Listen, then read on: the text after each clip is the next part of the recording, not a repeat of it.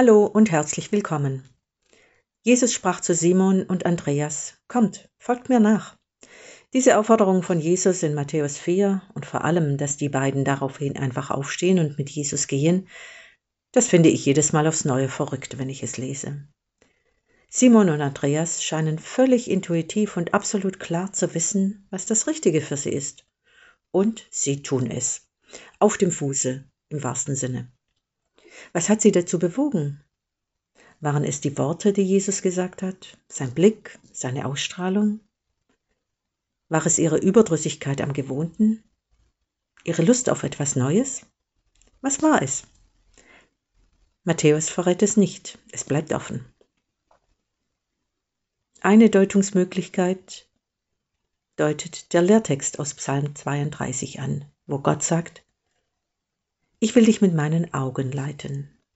Ja, vielleicht waren es seine Augen, mit denen Jesus die beiden angeschaut hat. Sein Blick, in dem sie sich wiedergefunden und aufgehoben sahen.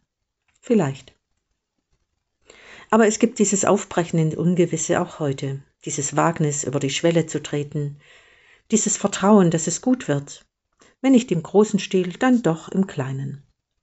So hat mir kürzlich eine Freundin auf einem Zettel folgende Zeilen zugesteckt. Worauf man vertrauen kann. Dass die Sonne aufgeht, dass es ergiebiger ist, an Gott zu glauben, als nichts zu glauben, denn das Nichts hat nicht viel zu bieten. Dass Fahrradfahren auch ohne Stützräder möglich ist, dass es Rettung gibt, dass das Leben heller wird, wenn man beschließt, die Enttäuschungen in den Wind zu streuen. Das zu tun, als ob ein Anfang ist. Dass die Sterne auch dann da sind, wenn man sie nicht sieht. Dass die Erfahrung manchmal eine gute Ratgeberin ist dass es keine Garantie gibt.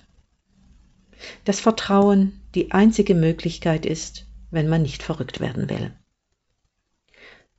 Wohlwollende Blicke und Momente voller Klarheit wünscht Ihnen heute Ihre Hanna Hartmann, Pfarrerin in Tübingen.